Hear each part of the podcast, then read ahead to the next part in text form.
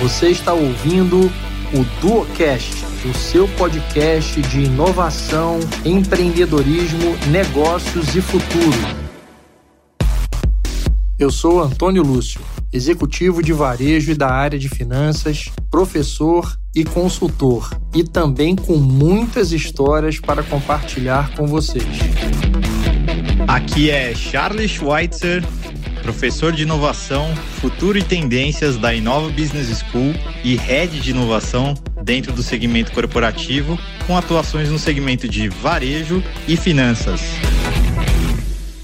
Olá, bem-vindo ao DuoCast. Neste segundo episódio, Luiz Rasquilha nos fala sobre os cenários para o futuro e nos dá várias dicas e insights importantes para o mundo dos negócios. Ouça só! Rasquilha, é... você tem uma palestra onde você fala sobre os acontecimentos mais importantes da humanidade nos últimos 100 anos e, paralelamente, você faz aí um contraponto com aquilo que está por vir nos próximos 100 anos. Me fala um pouco sobre isso. Ah, aí, dá, aí dá um episódio de três horas, né? Só para falar dos últimos 100, mais três horas para falar dos próximos 100. Mas vamos, vamos tentar sistematizar em três ou quatro grandes pontos. Quais são os grandes acontecimentos que marcam, que marcam a humanidade nos últimos tempos? Eu acho que são três.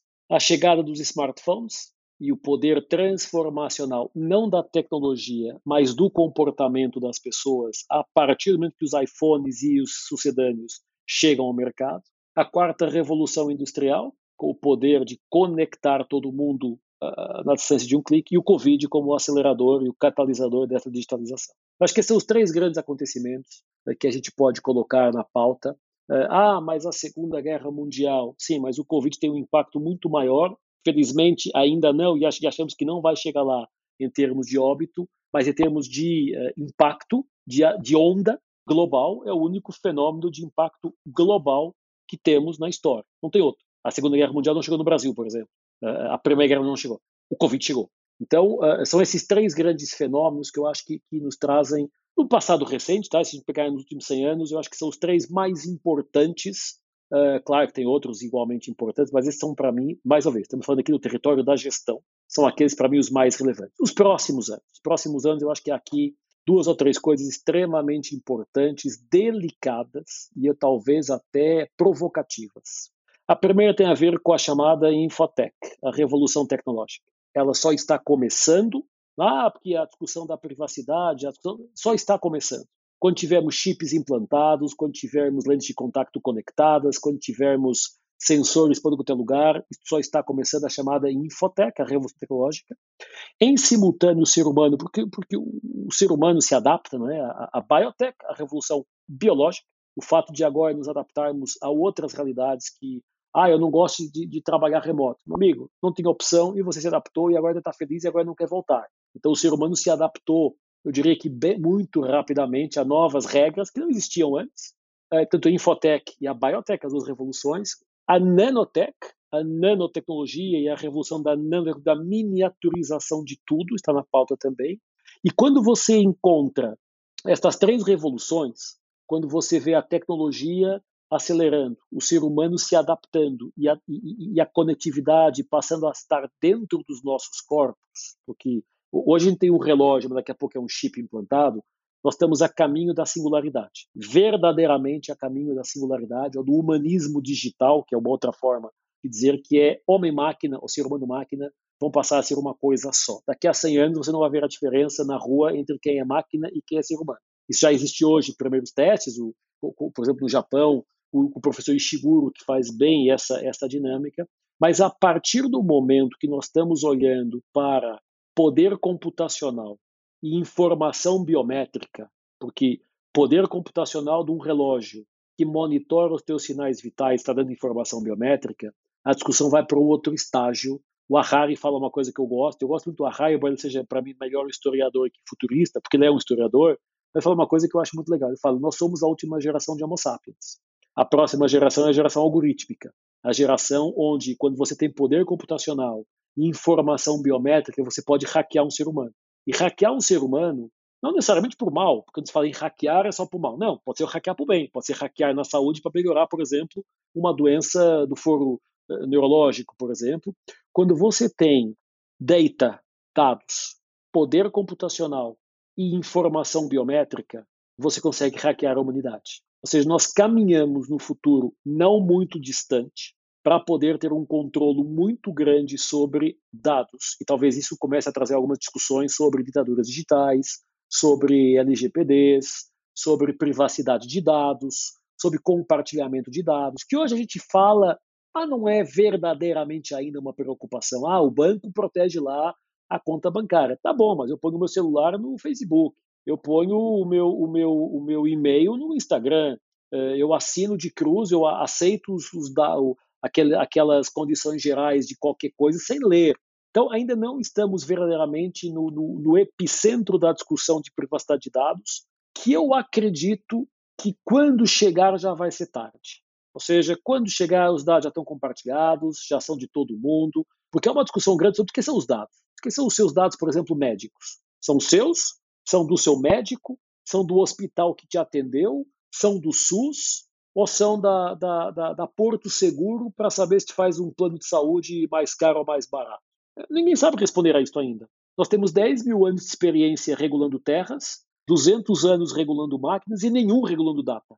E o grande desafio hoje é data, são dados. Porque uma empresazinha de fundo de quintal com uma conexão de internet e com acesso a dados destrói qualquer empresa global em três palitos. Não tem mais a ver com o tamanho, tem a ver com o que, que você faz com os dados, o que, que você consegue fazer com eles. Então, eu acho que os próximos anos vão nos trazer o reforço dessas revoluções, biológica, tecnológica e nanotecnológica, vão nos trazer eh, inúmeras possibilidades de, de, de caminhos. Por exemplo, quando se fala, ah, mas agora carro autônomo vai reduzir acidentes na estrada. Sensacional. Vai reduzir mortos na estrada. Maravilhoso. Mas vai criar um baita problema em outro lugar que ninguém está vendo. Que é vai faltar órgão para transplante. Porque boa parte dos órgãos transplantados em cirurgia são de pessoas que, infelizmente, perdem a vida no, em acidente de carro. Quando não vai ter mortos em acidente de carro, como é que você vai atender o cara que está precisando de um transplante de um órgão? Vai ter que imprimir órgãos em impressoras 3D. Então, tudo isso se interconecta. Quando, quando você vê, por exemplo, que a geração mais nova não quer tirar a carteira de habilitação, porque não precisa, trabalha de casa, ou pega, ou vai de bike porque é sustentável, ou vai de Uber porque não sei o quê, daqui a uns anos você não vai ter motorista de ônibus para transportar passageiros nas cidades. Aliás, o ano passado, 20% a queda de emissão de CNHs em motoristas profissionais. Ou você arruma carro autônomo, ou não vai ter quem vá dirigir os carros. Então, há muita coisa em, em acontecimento, e eu, eu, tenho falado que a gente está vendo aí 10% das transformações que estão por vir. A gente tem muita coisa, a gente nem sabe ainda o que vem, não sabe ainda o que vai ser. Já tem carne impressa em impressora 3D, eh, já tem eh, chuva feita, feita uh, artificialmente com uma mistura de hidrogênio com oxigênio. Então, quando falar, ah, não chove, não chove, tá bom, não chove, mas não, é por isso que eu vou deixar de plantar, é porque eu posso fazer chuva artificial. Então, tem tanta possibilidade acontecendo que, que o grande desafio é sempre por onde é que eu começo. Então, eu, eu acho que o futuro tem muito mais complexidade que o passado, até porque o passado já foi, né? e, portanto é mais fácil olhar para trás e dizer, ah, foi aquilo, foi aquilo, foi aquilo mas o que vem pela frente eu acho que traz para um território ao mesmo tempo assustador, porque muita gente dirá, puta, mas logo na minha vez é que tudo isso acontece. Eu também acho altamente interessante, porque é um momento maravilhoso para estar vivo e para poder, de alguma forma, vivenciar essa história. Porque olha o seguinte: eu tenho uma avó com 97 anos. A minha avó, quando nasceu, estava em plena Primeira Guerra Mundial. Quando tinha 20 e poucos anos, era a Segunda. Quando finalmente saiu da guerra, das guerras mundiais, tinha 30 e poucos, 40 anos já só tinha 20 anos de vida ativa profissional para se aposentar. E, portanto, o que ela viveu? O que ela teve de oportunidade de mudança do rumo da história? Nada. Ela própria visão era sobrevivência. Trabalhar para botar comida na mesa e tentar dar alguma educação ao seu filho e tentar ajudar a criação do neto. Ponto. A geração dos nossos pais e dos nossos avós não teve as oportunidades e os desafios que nós estamos tendo, como geração dos 40, e que os nossos filhos vão ter. E, portanto, temos muito mais oportunidade pela frente do que desafio, e aí do que ameaça. Tem coisas difíceis? Obviamente, não há, não há, não há paraíso. Quando falo, ah, isso é uma coisa que o brasileiro tem muito. O brasileiro tem uma baixa autoestima. O brasileiro acha que aqui é tudo uma merda e o que é bom é que vem de fora. Eu já morei em oito países, então eu tenho algum termo de comparação. Quando falam, ah, mas o Brasil é muito violento. E eu concordo. Mas qual é a lente de comparação? É a Noruega ou é a Síria? Porque dependendo da lente de comparação, a resposta é diferente.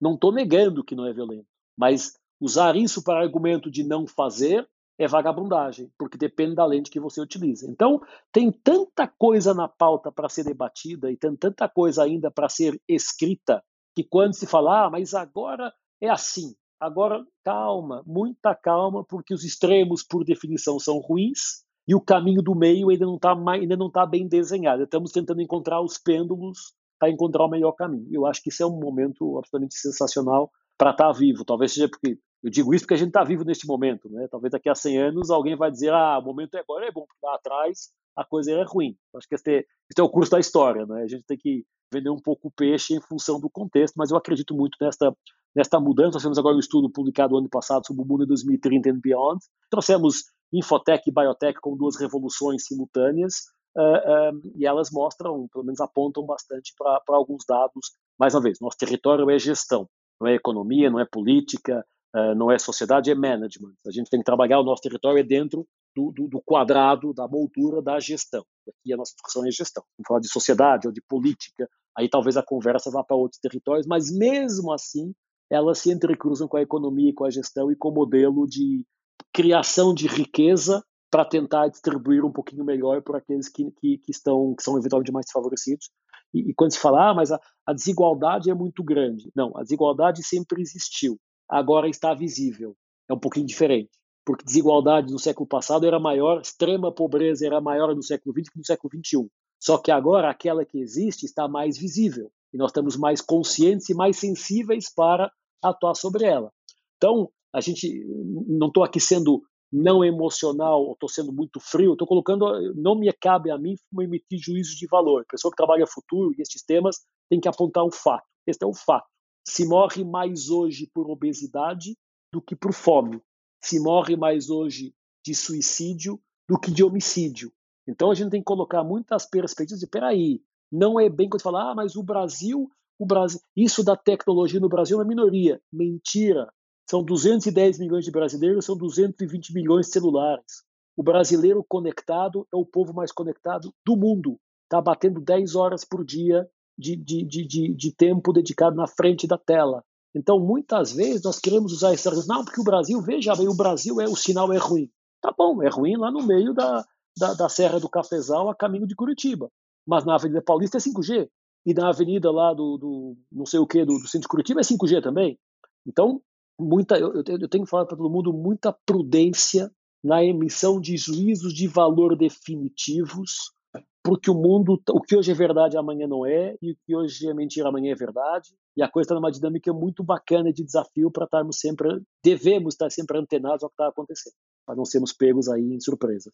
Rasquilha, eu queria explorar aqui duas, duas coisas, acho que para mim extremamente relevantes do ponto de vista de, de futuro e tendências. Ah, para mim, o primeiro, o primeiro, o primeiro futurista que eu considero, pelo menos, é um cara que morreu 479 antes de Cristo, chamado Confúcio. E ele cunhou uma frase lá que é o seguinte, né? Se você quiser prever o futuro, estude o passado. Quando você está dentro de um segmento com alta previsibilidade, né? Vamos falar aqui, por exemplo, hoje o iPhone atual vigente é o iPhone 12. Se eu estudar o que foi o iPhone 11 e o que foi o iPhone 10, eu muito provavelmente serei capaz de, de tangibilizar o que será o iPhone 13. Muitos anos depois veio um cara é, que foi presidente da, da Intel, famoso Gordon Earl Moore, e cunhou a lei de Moore, que fala aí sobre a capacidade né, que os chips de processamento dobrariam a cada 18 meses, mantendo o mesmo patamar de custos. Então, nessa tendência evolutiva, que tanto Confúcio quanto Moore acabaram se fundindo aqui, a gente pode aplicar essa lei e essa progressão a que outras tendências, a que outros mercados. Eu vejo isso muito claro, por exemplo, em armazenamento de dados. Uhum. Eu vejo isso muito claro em, em processamento, como já Moore colocou aqui, mas eu vejo também agora muito aplicado à inteligência artificial. GPT-3 chegou com uma capacidade que ninguém imaginava e a gente está só no início do hockey stick, já mirando para GPT-4. A que outros negócios isso impacta e qual o impacto dessa transformação aqui, para eu depois voltar para a segunda pergunta? Olha, a, a, a, questão, quando Confúcio disse, se você quiser olhar para o futuro, olhe no passado, está certíssimo, porque as ondas se repetem, só que agora de forma mais rápida. Ou seja, é, uma transformação que a geração dos nossos pais viu uma vez, nós vemos uma por ano de grande impacto. E, portanto, sem dúvida, a capacidade de previsibilidade, como você falou, do iPhone 12, o 10, o 11, a não ser que alguém venha e fale agora, diga assim, agora o iPhone é implantável e não é mais o iPhone 13, é um chip implantável que comunica por ondas cerebrais. Mudou, fez mais um salto quântico na mudança. E isso muda a previsibilidade. Mas a grande maioria dos negócios eh, sofrem ou, ou são impactados pela previsibilidade do passado recente. Quando se fala em fintechs, os maiores unicórnios do mundo, a maioria são fintechs. Os últimos 3, 5 anos mostram o caminho que os próximos 3, 4 anos de fintechs vão ter, a não ser que alguém extremamente disruptivo mude a regra do jogo e que, se acontecer, muito bem, cria uma nova, um novo caminho. Lady Moore, eu, eu, eu cruzo ela com Lady Butter e Lady Crider. Lady Moore é processamento, Lady Butter é a lei de transmissão de dados, que fala que a cada nove meses a quantidade de dados transmitidos dobra na mesma capacidade. E a lei de Crider, a lei do armazenamento, que diz que a cada 13 meses a capacidade de armazenamento dos HDs dobra pelo mesmo preço ou por metade do preço. Então a gente está assistindo a muitas leis em simultâneo aparecendo, né? elas vão cunhando coisas, ou seja, sem dúvida que o olhar para trás nos ajuda a olhar para frente. Se eu quiser manter mais ou menos o mesmo território, mas tenho falado muito isso para a gestão e nas palestras, nas aulas que eu falo o seguinte: um carro você dirige 90% do tempo olhando para frente e 10% retrovisor e espelho lateral. Se não for assim, não faz a curva, não para no farol não chega no destino.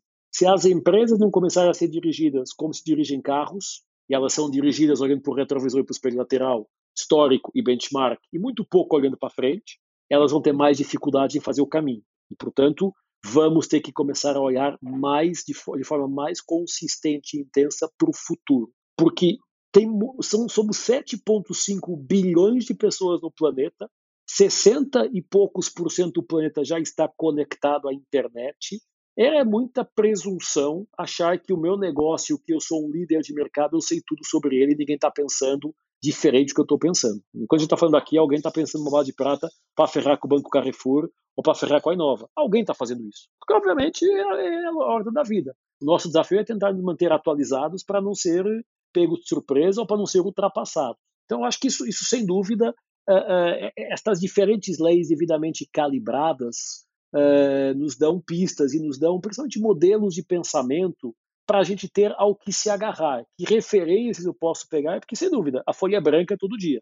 E o que ontem deu certo hoje pode não dar. Você tem que arrumar algumas referências para que não seja esquizofrenia o tempo inteiro, porque a certa altura estamos, estamos batendo o nível da esquizofrenia. Eu brinco que a ambidestria roça ali a esquizofrenia, porque puta, é, é, o, é o que o Alexandre Camilo, presidente do Sindicato Corretor Seguro São Paulo, fala. Cara, logo na minha vez, logo quando eu chego aqui, é que o mundo é ágil, conectado e um monte de coisa que eu não aprendi, não fui ensinado, não trabalhei e me disseram que não era assim.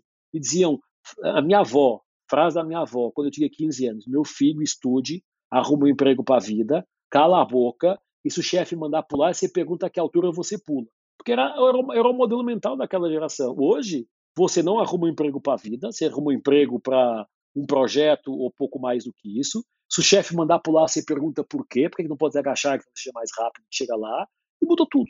E, portanto, a gente tem que arrumar alguns, alguns, alguns, alguns ícones para nos apegar e dizer: olha, olha para o passado porque o futuro está aí.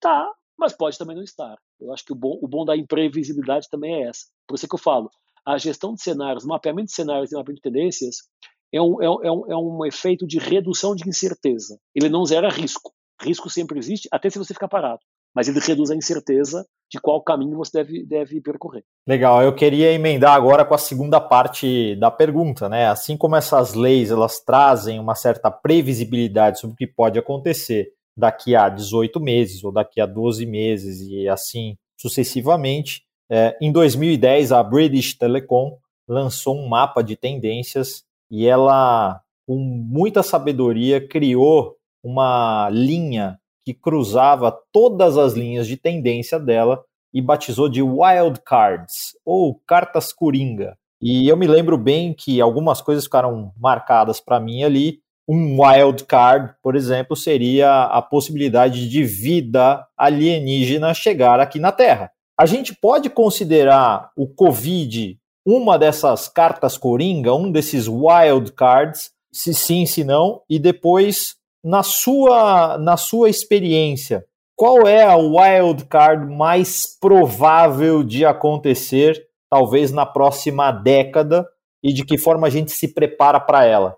Olha, uh, Covid não é uma wild card porque Covid estava mapeado.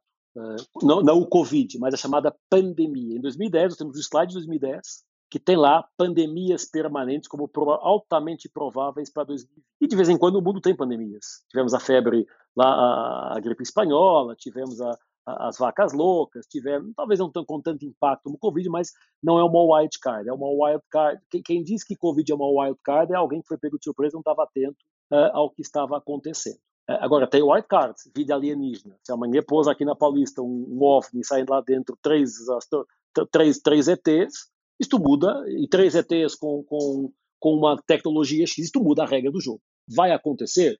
Pode acontecer. Aliás, há duas teorias que falam que, que, que o, o, planeta Terra é tão avançado que os alienígenas não querem conversar com a gente, e outra que diz somos tão atrasados que os alienígenas não querem conversar com a gente. Aqui no meio, alguma verdade deve, deve acontecer. Qual é, para mim, a wildcard mais provável dos próximos anos? É a consciência robótica. É a inteligência artificial que também é emocional e que leva o, o robô para um estágio de consciência, de aprendizagem, de tomada de decisão que eles hoje ainda não têm. Essa talvez seja hoje, com os dados que temos, uh, na minha opinião, a wildcard mais provável de acontecer, mas tem um monte de outras coisas que a gente não, não, não prevê. A gente chama isso na Inova, no, na, na, área de prospectiva e foresight, buracos negros. Wildcard ou buracos negros é a mesma coisa. São coisas que podem acontecer, não estão no mapa, podem acontecer, uh, uh, e se acontecem, podem de fato mudar o curso da história. Se tem um meteorito de 3 mil toneladas que, que, que aterra aqui na, no, no, planeta e que ferra com dois, ali com a Península Ibérica ou, ou, com um pedaço do Brasil ou com um continente africano, isso é uma card que muda totalmente a regra, a lá a explosão que acabou com os dinossauros e que na Terra, o que fosse. Existem? Existem. Podem existir? Podem. Probabilidade de serem mapeadas? Alguma, mas dentro daquilo que é a gestão, algo que está fora do nosso controle. É, eu, gestor, é, cada um de nós aqui, gestor de empresa, ah, o que eu posso fazer contra a questão do, do, dos alienígenas chegarem na Terra? Nada. Posso estar atento e, eventualmente, se eles chegarem, tentar encontrar uma forma de me conectar com eles e entender se eles vêm com boas intenções ou más intenções. E pode parecer discussão aqui filosófica, ou Star Wars, é como você tem atrás de você, que você é um fã, ou Matrix, mas não é. Pode acontecer e nós temos que estar preparados para o imprevisível. Eu acho que a wild card, ou buraco negro mais forte dos próximos anos, é a consciência robótica, com tudo o que isso traz de vantagens e de perigos. Porque se falar, ah, mas a Skynet vai tomar conta do planeta. Bom, é o ser humano que programa o computador, que programa o robô. Se ele ganha consciência, ele próprio vai aprender por si, por si e vai tomar decisões. Vai dar uma Skynet? Será que, que a Skynet da vida é uma wildcard? Se quisermos olhar para a teoria da conspiração, pode ser. Se quisermos olhar para probabilidades, hoje, a data de hoje, com os dados de hoje, talvez não. Mas, sem dúvida, que há um, a, a, a, ao lado das tendências, há ali uma linha de buracos negros que devem ser pensadas no sentido de dizer, e se? E se acontece? E, portanto, o Covid não é uma wildcard, porque pandemias já existiram, já existiam, Pegamos aí a, a, doença das vacas loucas na Europa em 92, 93, por exemplo, para não ir tão longe, ou a, a, a gripe das aves no início do século, 2000, 2003, 2004, e o que vimos aqui foi uma pandemia com um impacto de, de, de, de, massificação ou de contágio mais rápido, mas nem por isso mais letal. Ainda, apesar de ter que lamentar, obviamente, os, os, os mortos, não, obviamente não, não, não se descura isso, mas há um tempo uma pessoa dizia, quando uma pessoa morre é uma pessoa, quando 10 mil morre é uma estatística. E se olharmos para a estatística, o Covid não é tão letal como se pensava que pudesse ser. Temos que continuar tendo cuidado, vacilando todo mundo, para que isso não escale mais, infelizmente, o que já trouxe. Mas, como eu falo, só foi pego de surpresa quem quis. Quem não viu os sinais que estavam aí sendo claramente definidos. É, Rasquilha, puxa, é fantástico ouvir um cara como você. Você realmente traz uma densidade ao debate, um conteúdo que realmente é, nos dá um, um, norte. E eu tenho certeza que muitos dos nossos ouvintes podcast têm interesse em se aprofundar é, nos conceitos de tendência, de inovação. E, e, com certeza, ao ouvir você, buscam inspiração e tem em você efetivamente um benchmark. Que conselho você daria para essas pessoas que se interessam pelo tema, que gostariam de, de entender um pouco mais sobre tendências, sobre futuro, e que, e que ao, ao tomar essa decisão também buscam é, uma carreira focada na inovação?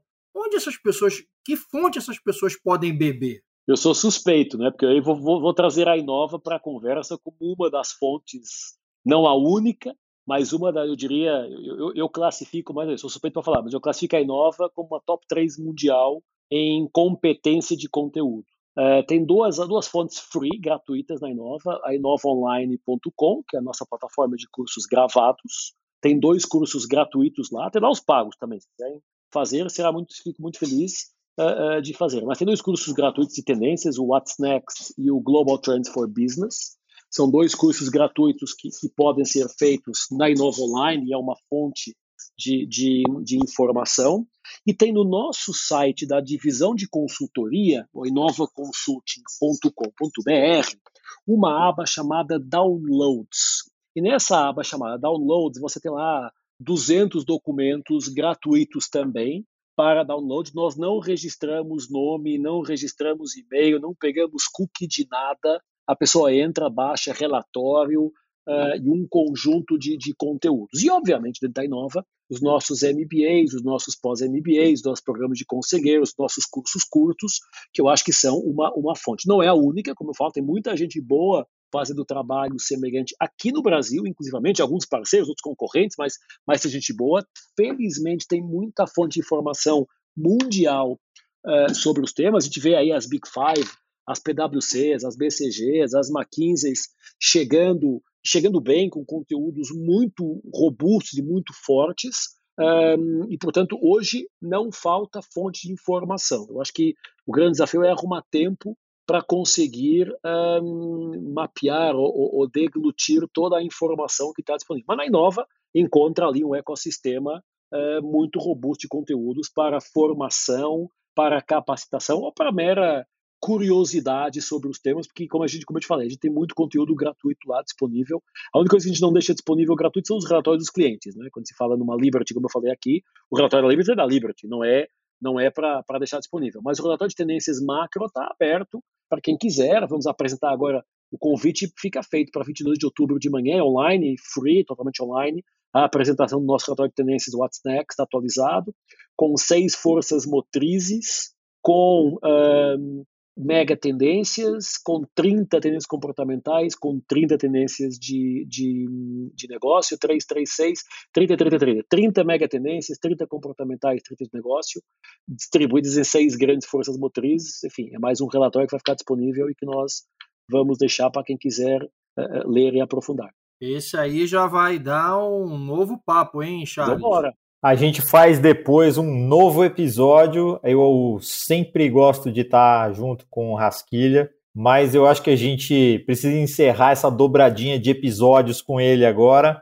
Para a gente encerrar essa, Rasquilha, deixa aqui um presente para quem ouviu tudo até aqui. Um takeaway, um aprendizado de Luiz Rasquilha para os ouvintes do Duocast um aprendizado que eu primeiro é agradecer a vocês aí pela amizade, pela, pelo estarmos juntos. Tony mais recente, mais Charles, 10 anos já, né? A coisa já vai longa. Que sejam mais 10, 20, 30.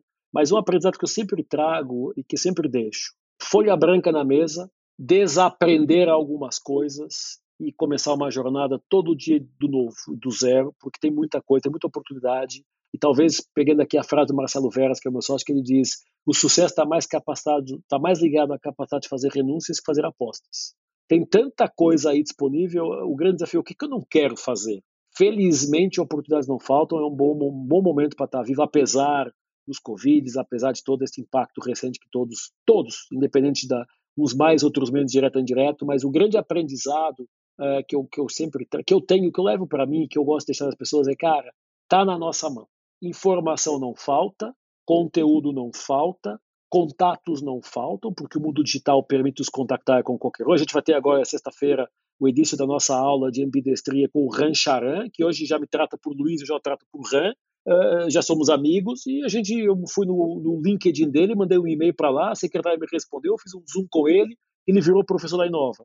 Uh, então, hoje, hoje é mais fácil conectar as pessoas, seja quem for. Então, hoje um cliente dizia, puta, agora só tem um elo de ligação de distância entre mim e o Rancharan, porque ele é um fã dos livros do Rancharan, etc. Então, é, o, o, o, aprendizado é esse. Está tudo aí para ser feito.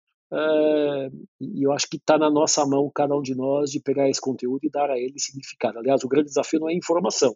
O grande desafio é conhecimento, é transformar a informação em conhecimento e fazer alguma coisa com ela. Eu acho que isso talvez seja o grande aprendizado. Informação não falta. A pergunta é o que, que você vai fazer com ela para o seu negócio, para o seu time, para sua vida pessoal, eventualmente também, porque também faz sentido. A gente não desconecta do, do, do, do profissional com o pessoal e vice-versa. Tudo está junto e misturado. Acho que talvez seja essa a, a recomendação final. Bom, nós conversamos aqui com o Luiz Rasquilha. Um prazer te receber aqui no Duocast, Rasquilha. Charles, incrível esse papo. Já temos aí pré-agendado um novo encontro para discutirmos essas tendências lá em outubro. Muito obrigado, Rasquilha. Obrigado. Uma, gostaria realmente de agradecer a todos vocês, ouvintes do Duocast. E em breve, novos episódios que vocês vão curtir muito. Um abraço a todos. E aí, você curtiu? Realmente esse episódio ficou muito bom e ele continua na semana que vem. Não deixe de nos seguir nas principais plataformas de streaming de áudio: Spotify, Apple, Google e Amazon. Nós também estamos nas principais redes sociais: LinkedIn, Facebook, Instagram e também no nosso site duocast.com.br. Uma produção, voz e conteúdo.